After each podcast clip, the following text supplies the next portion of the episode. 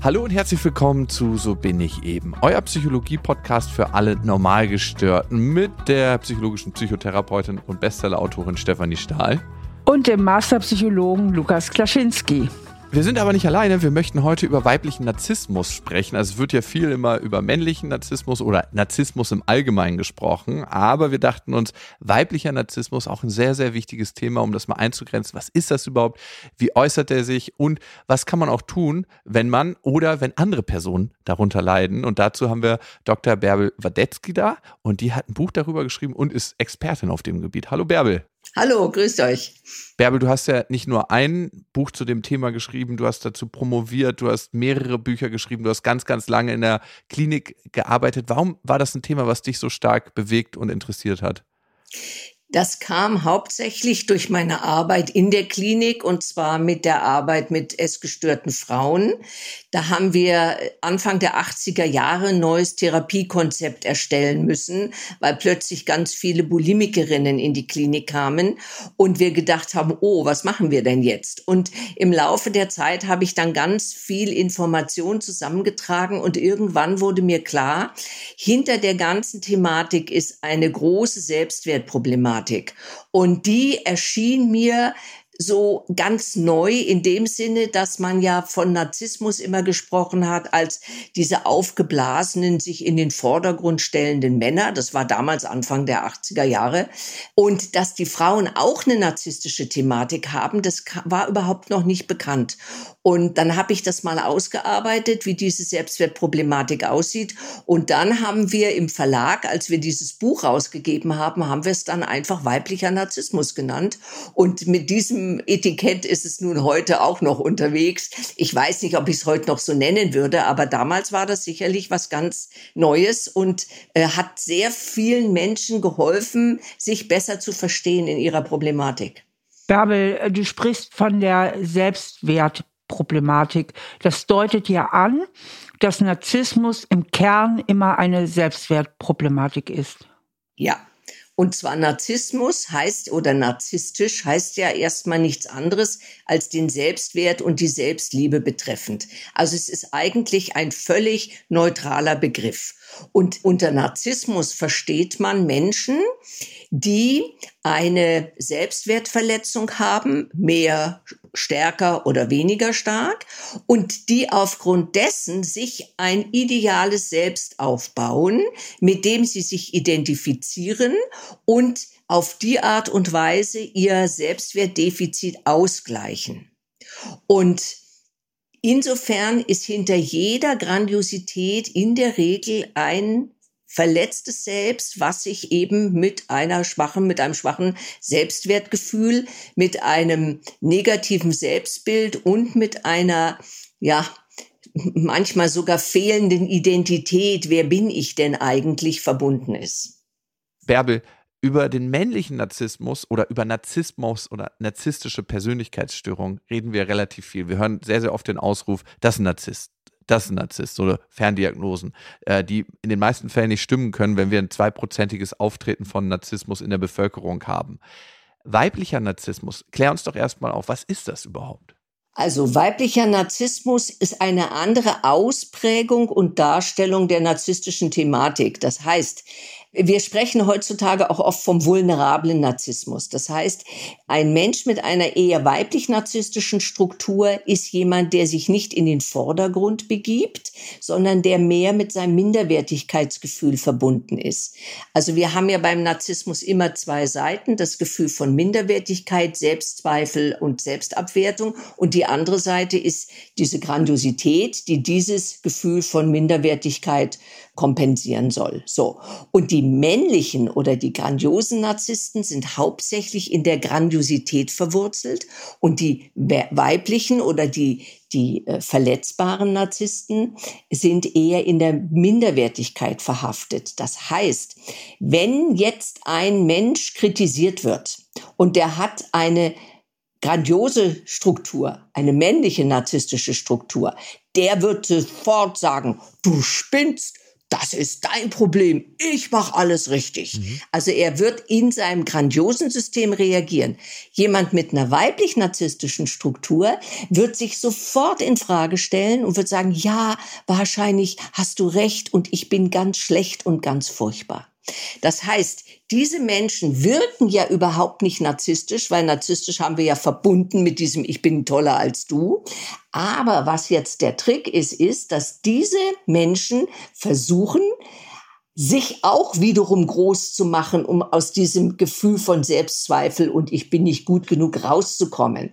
Und bei Frauen finden sich da andere Methoden als bei Männern. Zum Beispiel geht es sehr viel um das Aussehen um die Figur, um Gewicht. Also gerade bei Frauen mit Essstörungen ist das Gewicht ein Zünglein an der Waage, ob sie sich gut fühlen, Selbstwert fühlen oder nicht. Du kannst eine Frau ansprechen und sagen, oh, hast du abgenommen? Ja, und dann fühlt sie sich ganz toll. Und zwar toller als alle anderen Frauen. Und wenn du zu ihr sagen würdest, oh, du siehst gut aus, hast du zugenommen, dann wird sie in die Hölle stürzen nach dem Motto, oh Gott, wenn man das sieht, dass ich zugenommen habe, ist ganz furchtbar. Das heißt, das Selbstwertgefühl wird schwanken, je nachdem, wie die Antwort von außen ist. Das heißt, auf gut Deutsch, die Grundproblematik ist bei beiden dasselbe, aber die Art, wie sie damit umgehen, sind bei weiblichen und männlichen Narzissten unterschiedlich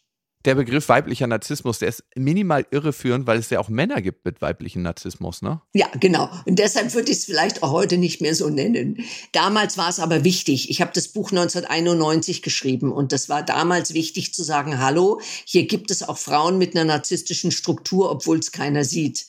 Natürlich können auch Männer eine narzisstische, weiblich-narzisstische Struktur haben, genauso wie Frauen eine grandios narzisstische Struktur haben können. Das ist völlig richtig. Aber aber es sind in der Regel mehr die Frauen. Und zwar, das hat natürlich was mit der weiblichen Sozialisation zu tun. Die Männer sind Jahrtausende lang hochgejubelt worden. Das ist die Krönung der Schöpfung und die machen alles richtig und die Frauen sind der letzte Dreck. Und das, glaube ich, hat sich natürlich auch im kollektiven Unbewussten von Frauen niedergeschlagen, sodass wir eher dazu neigen, uns zu entwerten und die Männer eher dazu neigen, sich sofort auf aufzuwerten. Es ist im Moment, glaube ich, etwas dabei, dass es sich verändert. Ich weiß es aber nicht genau, aber ich vermute. Nur, ich glaube, das ist wirklich etwas, was wir immer wieder finden, dass wir Frauen schneller uns in Frage stellen als die anderen. Okay. Und deshalb kommt man auch seltener drauf, dass ein Mann so eine Struktur haben kann, aber die gibt es auch. Und die nehmen sich dann oftmals eine Partnerin mit einer grandios narzisstischen Struktur. Perfect Match. Kannst du uns mal in so ein ganz praktisches Beispiel mit reinnehmen, was du aus deinem Therapiealltag kennst? Was kamen da für Menschen zu dir und wie hat sich das geäußert? Also mit was für Problemen kamen die und wie bist du dahinter gekommen, dass das weiblicher Narzissmus ist? Ein Konzept, was du ja eigentlich benannt hast, ne? In der Klinik waren es halt sehr, also in, in, der Masse waren es halt Frauen mit einer Essstörung, sehr häufig Frauen mit einer Bulimie, die dann im Gespräch haben sie sich sehr klein gemacht, haben sich sehr in die Opferposition begeben, ist es alles so furchtbar und so schrecklich. Und ähm, auf der anderen Seite haben sie durch Hungern, durch Fasten, durch sich besonders attraktiv machen, durch auch flirten und Männer für sich aufmerksam machen, haben sie sich dann äh, sozusagen ähm, in Anführungsstrichen gerettet. Also haben dann sozusagen nach außen hin so eine ja so eine Seite gezeigt, ich bin ganz toll und ich bin selbstbewusst und ich bin überhaupt die tollste Frau. Aber unten drunter haben sie sich ganz, ganz schlecht gefühlt. Und dieser innere Widerspruch, der Widerspruch, wie ich mich fühle und wie ich mich gebe, das war ganz wichtig. Zum Beispiel haben sie große Mühe, um Hilfe zu bitten. Also in der Therapie kommen sie auch und haben zwar leiden furchtbar, aber glauben, sie können alles alleine managen. Ach, das kriege ich schon hin. Das wird schon irgendwie, das mache ich schon. Unten drunter ist aber der große Wunsch, Mensch, hilf mir. ich kann nicht weiter. Aber das trauen sie sich nicht zu zeigen, weil sie dann sozusagen als schwach und klein angesehen werden. Also so, wie sie eigentlich sich innerlich fühlen. Und das trauen sie nicht zu zeigen. Sie müssen nach außen hin immer ein tolles Bild abgeben. Das ist das Narzisstische. Ich muss der Welt zeigen, ich bin einfach super. Und dann wird es sehr schwierig in der Begegnung. Denn ich als Therapeutin, wenn ich das glaube, dann müsste ich dieser Frau sagen, okay, wenn du das alleine kannst, was brauchst du mich dann? Ich weiß aber, dass dahinter was anderes ist. Und das ist eben dann die Frage, wie weit die Frau bereit ist, mit ihren Wünschen, mit ihren Gefühlen sich zu offenbaren. Und zwar anderen, aber auch sich selber. Sie können sich das gar nicht eingestehen, wie schwach und minderwertig und mit Selbstzweifeln behaftet sie sich fühlen. Sie machen sich selber etwas vor und sie machen der Welt etwas vor. Und das ist meiner Meinung nach die Hauptproblematik. Und das ist dann auch die Problematik in Beziehungen, dass sie Männer kennenlernen und sagen, ach, ich bin doch so toll und du findest mich auch so toll. Und dann aber, wenn es wirklich um Nähe geht und man diese tolle Fassade nicht mehr aufrechterhalten kann, dann fallen sie in dieses Gefühl von, ach, ich bin eigentlich schlecht und blöd und kann nur die Liebe des anderen bekommen, wenn ich mich anpasse und so bin, wie diese Person ist. Bärbel, für unsere Zuhörerinnen und ähm, die das jetzt hören und die sich vielleicht unheimlich gut damit identifizieren können, hättest du für die vielleicht sowas wie eine kleine erste Hilfestellung? Ich meine, du weißt ja, wie schwierig es auch ist, also einen Platz bei der Psychologin oder beim Psychologen zu bekommen wenn die sich jetzt voll ertappt fühlen in dem, was du gerade erzählst, ja, also mit diesem tiefen inneren Selbstzweifeln, mit dieser eigentlichen Angst vor Nähe und gleichzeitig immer versuchen, nach außen perfekt und toll zu wirken. Hättest du ein paar Tipps, die du unseren Hörern vielleicht damit an die Hand geben könntest? Ja, also wichtig ist, dass man sich klar macht, dass das nur Teile von uns sind. Das heißt, ich habe einen Teil, wo ich mich minderwertig fühle. Ich habe einen Teil, wo ich meine, ich müsste wahnsinnig toll sein, dass die anderen mich mögen. Und diese zwei Teile übernehmen so viel Raum, dass man meint, das sei ich. Aber es gibt auch noch andere Teile. Und das wäre vielleicht die erste Hilfe, zu gucken, in welchen Bereichen fühle ich mich denn bei mir so richtig gut, wo ich sage, ja, das finde ich gut, dass ich das mache. Also zum Beispiel, wenn man durch den Wald geht und die Waldluft riecht und äh, die Vögelstimme hört, wo plötzlich überhaupt keine Notwendigkeit ist, mich besonders zu machen. Oder in irgendeinem Hobby oder bei bestimmten Menschen. Es gibt auch Menschen, mit denen man so gut im Kontakt ist, dass man sich gar nicht besonders toll machen muss. Und dass man sich diese Dinge mal in die Erinnerung bringt und sagt, ach ja, da scheint ja in mir auch noch ein Teil zu sein, der sich gut fühlen kann in der Welt, ohne sich größer machen zu müssen oder schöner oder toller. Das wäre eine Möglichkeit. Das andere ist, wenn jemand sagt, ja, ich möchte was verändern, dann kann ich dieser Person raten, geh mal ungeschminkt zum Metzger und geh mal ungeschminkt auf die Straße. Auch vielleicht mit der Gefahr, du triffst vielleicht jemanden, den du kennst oder einen Ex-Freund oder sonst wie. Versuch es mal, weil Schminke ist ja im übertragenen Sinne auch eine Möglichkeit, mich schöner und attraktiver für die anderen zu machen. Und dann kannst du mal sagen, ja, geht's denn um meine Attraktivität oder geht es denn um mich als Person? Und du als Person bist ja an sich erstmal liebenswert. Völlig wurscht, ob du jetzt dünn bist, ob du dick bist, ob du geschminkt bist oder nicht. Du als Person bist wertvoll. Und das ist wichtig, dass du dieses Gefühl für dich erwirbst. Zu sagen, ja, ich bin gut, so wie ich bin. Und das Äußere, das ist eine andere Ebene. Und äh, da kann man dann gucken, was kann ich tun, dass ich mich damit wohlfühle. Ich hatte mal eine Klientin, das war wirklich unglaublich. Die hatte so eine narzisstische Struktur und die hat eine Einladung gehabt und hat sich ganz hübsch gemacht und steht dann noch am Ausgang von der Tür, nochmal hat sie sich im Spiegel angeschaut, hat gesagt, oh Mensch, ich sehe toll aus. Dann kommt die zu der Einladung und sieht, dass alle anderen ganz anders angezogen sind als sie. Die waren relativ lässig und sie hatte sich besonders schön gemacht. Und da hat sie gemerkt, um Gottes Willen, wie sehe ich denn aus? Wie schrecklich. Ich passe hier gar nicht rein. Hat sich total abgewertet, war ganz unglücklich und hat vor allen Dingen nicht gemerkt, dass die anderen Menschen freundlich auf sie zugegangen sind und mit ihr in Kontakt sein wollten. Die war so, so verbunden mit dem Gefühl, ich bin nicht richtig, ich muss ja hier völlig rausfallen, dass sie das Positive der Situation gar nicht mehr genießen konnte und ist dann auch relativ schnell nach Hause gegangen.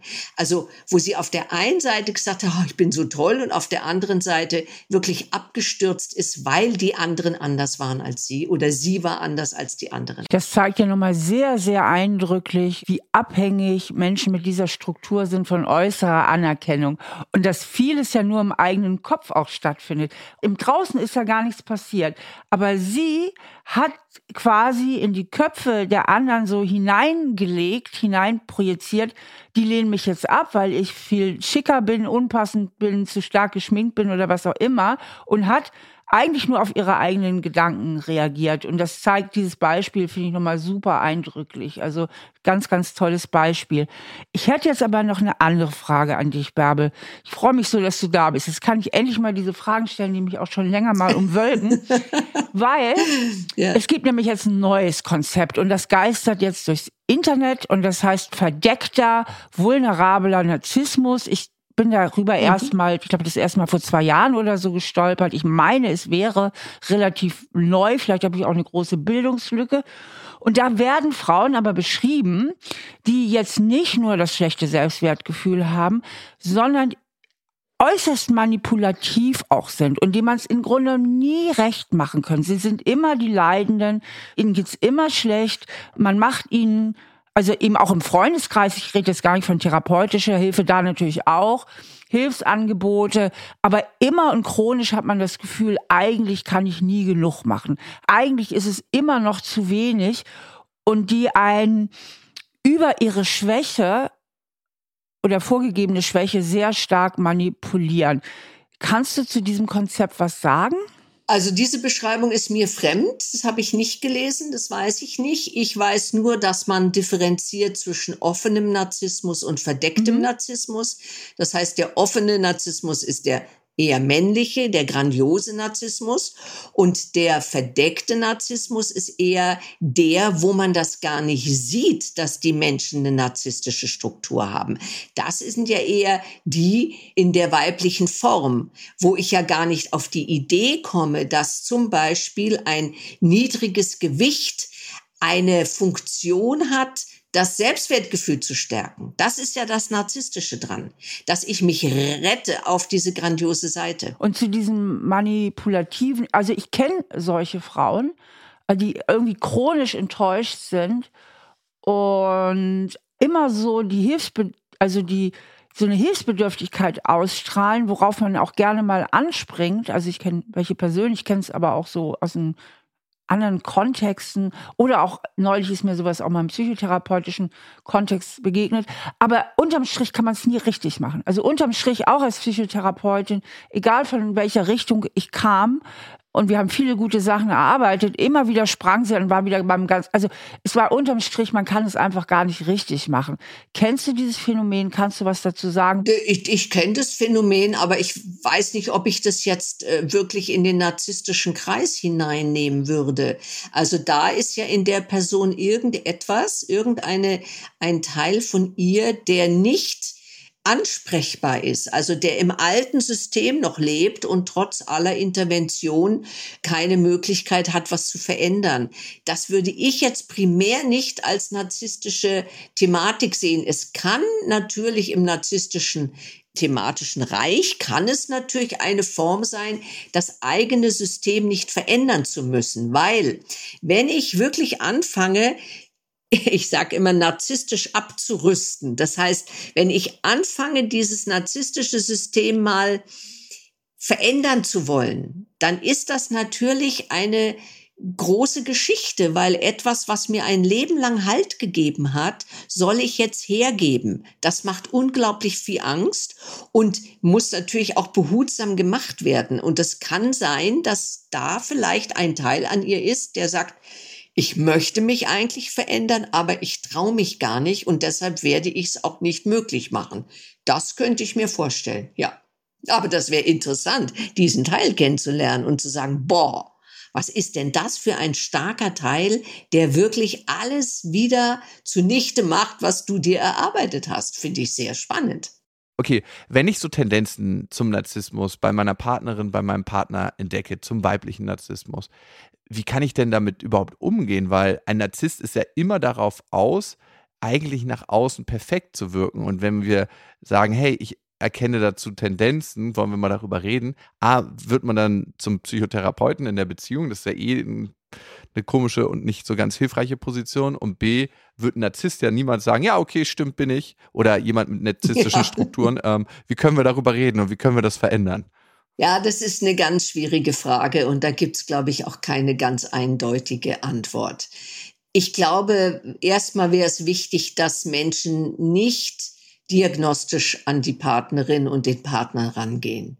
Also dann zu sagen, meine Frau hat eine weiblich-narzisstische Struktur, finde ich sehr verwegen. Von daher ist es natürlich auch schwierig, so ein Buch zu schreiben und so zu benennen und, und dann im Nachhinein zu sagen, es ist schwierig. Aber, aber es hat ja wirklich was damit zu tun, dass man jemanden in eine Schublade packt. Was man machen kann, ist, wenn ich merke, mein Gegenüber hat wirklich ein großes Problem, sich zu zeigen, wie er oder wie sie ist, dann kann ich natürlich schauen, wie weit ist meine Beziehungsfähigkeit ausgebildet und wie weit ist die Beziehungsfähigkeit des anderen ausgebildet, dass man in Kontakt kommt. Ganz sicher ist es nicht ratsam, jemanden direkt mit den Fehlern zu konfrontieren und vielleicht sogar zu sagen, ey, du bist ja eine Narzisstin oder sowas. Dann hat man die Person nicht mehr im Boot. Man muss sich überlegen, was will ich denn? Will ich mit dieser Person eine friedliche, freundliche Begegnung und Beziehung haben, dann muss ich natürlich auch friedlich und freundlich auf diese Person zugehen. Wenn ich so jemanden knallhart konfrontiere, verliere ich die Person und ich schüre das negative Potenzial, was im Narzissmus mit enthalten ist, weil das mit sehr hoher Kränkbarkeit verbunden ist. Und aus der Kränkbarkeit kommt oftmals ein sehr destruktives Verhalten. Und das werde ich dann bestimmt erleben, wenn ich die Person so bezeichne und so konfrontiere. Das heißt, ich muss immer schauen, wie erreiche ich den anderen Menschen. Und ähm, das ist natürlich auch nicht hundertprozentig zu sagen, du musst das und das tun, dann erreichst du den Menschen, sondern das sind natürlich ganz individuelle Situationen, wo man äh, sagen kann, ja, okay, also gesetzt den Fall, nehmen wir mal ein Beispiel. Nehmen wir mal das Beispiel, die Frau kommt nach Hause, ist eine äh, erfolgreiche Ärztin und lebt in ihrem Beruf, und das ist auch sehr spannend, im Beruf sind diese Frauen oftmals spitzenmäßig gut. Da haben sie ein wirklich, eine, ein richtiges Standing, ja, kommt nach Hause und begrüßt ihren Mann. Und der Mann ist irgendwie, sagen wir mal, nicht so gut aufgelegt. Und sofort wird sie denken, ah, der ist vielleicht zu schlecht gelaunt, weil ich jetzt zu spät gekommen bin. Und sofort wird sie dann versuchen, etwas zu tun, dass er doch wieder freundlich wird. Das ist so typisch, dass sie die volle Verantwortung dafür übernimmt, dass die Beziehung gelingt. Also, dass sie dafür arbeitet, ja. um anerkannt zu werden. Ja, genau. Und immer das Gefühl hat, wenn, wenn, also die Reaktion des anderen hat immer was mit ihr zu tun. Genau. Das ist nicht der andere, der jetzt einfach sauer ist Nein, der ist sauer, weil ich mhm. zu spät komme, zu schlecht bin oder, oder, oder. So. Und das, das steuert ja die weitere Beziehung. Weil dann wird sie sofort einknicken, wird vielleicht auch sauer werden, weil sie sich denkt, mein Gott, was habe ich denn jetzt schon wieder falsch gemacht? Auf jeden Fall entsteht eine Spannung. Und diese Spannung, auf die reagieren beide. Und dann kann es sein, dass er dann irgendwie aufsteht und sagt, oh, du, du immer mit deiner komischen, blöden Laune, äh, äh ja, sei doch mal freundlich und ich hatte heute so einen harten Tag oder so. Also sie setzen sich nicht zusammen als zwei Menschen, die sich mögen und sich jetzt austauschen, wie war es bei dir, wie war es bei mir, sondern es ist sofort diese Problematik im Raum. Und wie, wie geht es jetzt? Also, es müssen beide etwas machen. Es kann nicht nur eine Person etwas machen. Die Frau, die nach Hause geht und sofort denkt, oh Gott, ich habe was falsch gemacht, die könnte sagen, okay, ja, diese Stimme kenne ich ja schon, jetzt nehme ich die Stimme mal in den Arm, aber ich reagiere nicht drauf, sondern setz mich zu meinem Partner und überlege, was möchte ich denn mit dem? Ach, ich möchte mit dem reden. Dann werde ich ihn vielleicht liebevoll am Arm streicheln und sagen, na, wie war denn dein Tag heute? So. Und dann kann die Person sich umdrehen und sagen, ach ja, es war ja irgendwie ganz furchtbar und alle Leute sind Idioten und sowieso. Das ist dann so die narzisstische Thematik. Und dann kann sie sagen, ach ja, das klingt ja nicht so toll, aber wollen wir uns vielleicht heute einen schönen Abend machen? So. Also. Da wäre jetzt aber der ja. Veränderungsversuch bei der Frau. Und die Frage war ja nochmal, was kann denn der Mann jetzt tun, wenn er schon ahnt, die hat ein Thema damit? Das war ja so Lukas Frage, ne? Was kann ich denn machen? Ja Nichts, sich trennen. was soll ich denn machen? Na klar, ich meine, er kann freundlich sie begrüßen. Ich meine, was soll der schon machen? Der kann ja gar nichts machen. Ich meine, wenn ich weiß, dass mein Partner eine narzisstische Struktur hat, dann kann ich versuchen, ihn positiv zu spiegeln, sagen wir mal so. Dann kann ich, wenn die Person reinkommt, kann ich sagen, ach, kann ich dir einen Drink machen, du siehst müde aus. Oder ach, du siehst aber strahlend aus, hattest du einen schönen Tag. Das wird der Mann aber nicht machen, weil er ist nämlich ein grandioser Narzisst und er will die Aufmerksamkeit und nicht, er will ihr nicht eine geben. Das ist doch das Problem. Ah. Die, die, die sind ja, die sind ja permanent sind die ja in der Konkurrenz um liebevolle Zuwendung und Aufmerksamkeit. Und er wird sich dazu nicht herablassen. Außer er hat eine wirklich sichere Bindungsstruktur dann kann er natürlich ganz selbstverständlich sagen, ey Schatz, ist ja schön, dass du da bist ich habe uns schon mal hier ein Wein kalt gestellt, lass uns doch ein Glas Wein trinken oder erzähl mir mal, wie war denn das heute? Und äh, du hattest ja da so eine schwere OP heute. Wie, wie ging denn das? Ja, das wird jemand machen, der kein narzisstisches Problem hat. Ja, der wird einfach seinen Partner oder seine Partnerin dann liebevoll begrüßen und sagen, auch schön, dass du da bist. Oder sagen, Mensch, du, ich hatte heute so viel Anstrengung.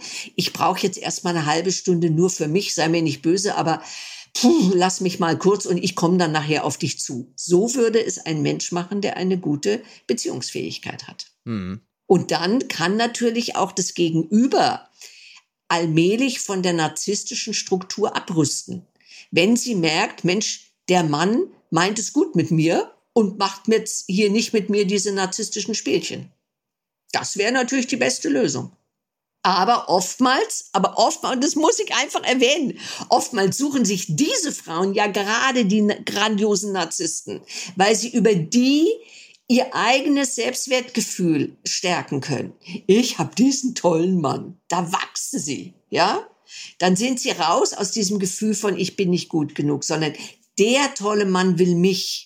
Und toll ist eben gut aussehend, äh, Karriere, was weiß ich, oder, oder, oder, oder ein besonders toller äh, Künstler oder was auch immer. Ja, etwas, was in ihren Augen besonders toll ist. Dadurch wachsen sie. Und deshalb haben die sehr häufig wirklich Beziehungen zu äh, grandios narzisstisch gestrukturierten Männern. Und dann erhalten sie sich gegenseitig ihre Systeme. Ja. Und wenn die dann in Therapie gehen, dann wird es besonders nett. Also, Bärbel, was ich daraus für mich jetzt gerade ziehe, ist, dass wenn ich merke, dass ich mit jemandem zusammen bin, der ja starke narzisstische Tendenzen hat, mal bei mir zu gucken, warum suche ich mir denn speziell diesen Partner aus? Und sehr gut. Okay, gut. Sehr gut, genau, wunderbar, Und genau. der Anfang ist immer bei einem selbst. Ja, aber das sollten wir vielleicht den Leuten auch noch sagen. Dass statt zu sagen, mein Partner oder meine Partnerin hat ein narzisstisches Problem, wäre es besser, sich selber zu fragen, wieso suche ich mir genau so einen Partner oder genau so eine Partnerin aus? Weil dann bin ich wieder bei mir und nur bei mir kann ich was ändern. Beim anderen kann ich sowieso nichts ändern. Und dann kann ich mich auf den Weg machen und sagen, naja, ist ja interessant, da komme ich vielleicht mit meiner eigenen narzisstischen Struktur in Kontakt. Und das ist der Weg in die Freiheit. Und den wollen wir alle gehen. Und darum sind wir hier zusammen. Und darum verwenden wir unsere Zeit darauf, diesen Podcast zu hören. Bärbel, es war sehr, sehr spannend, Super. mit dir zu sprechen. Ja, vielen. Dank, war toll. Und wer noch mal tiefer ins Thema einsteigen möchte, dem sei das Buch von Bärbel empfohlen, Weiblicher Narzissmus, der Hunger nach Anerkennung. Und das Buch Eitle Liebe sei auch noch empfohlen, weil am häufigsten merken wir erst unsere Themen und Probleme in der Beziehung und da geht es um narzisstische Beziehungen und das finde ich auch noch mal sehr, sehr spannend. Bärbel, liebe Grüße nach München. Bis dahin. Tschüss. Danke, ciao, ciao, tschüss. Ein Podcast von RTL Plus Musik, produziert von Auf die Ohren. Schnitt Jonathan Raue, Recherche Annelena Leidenberger und Antonia Bose, redaktionelle Leitung Ann Groß.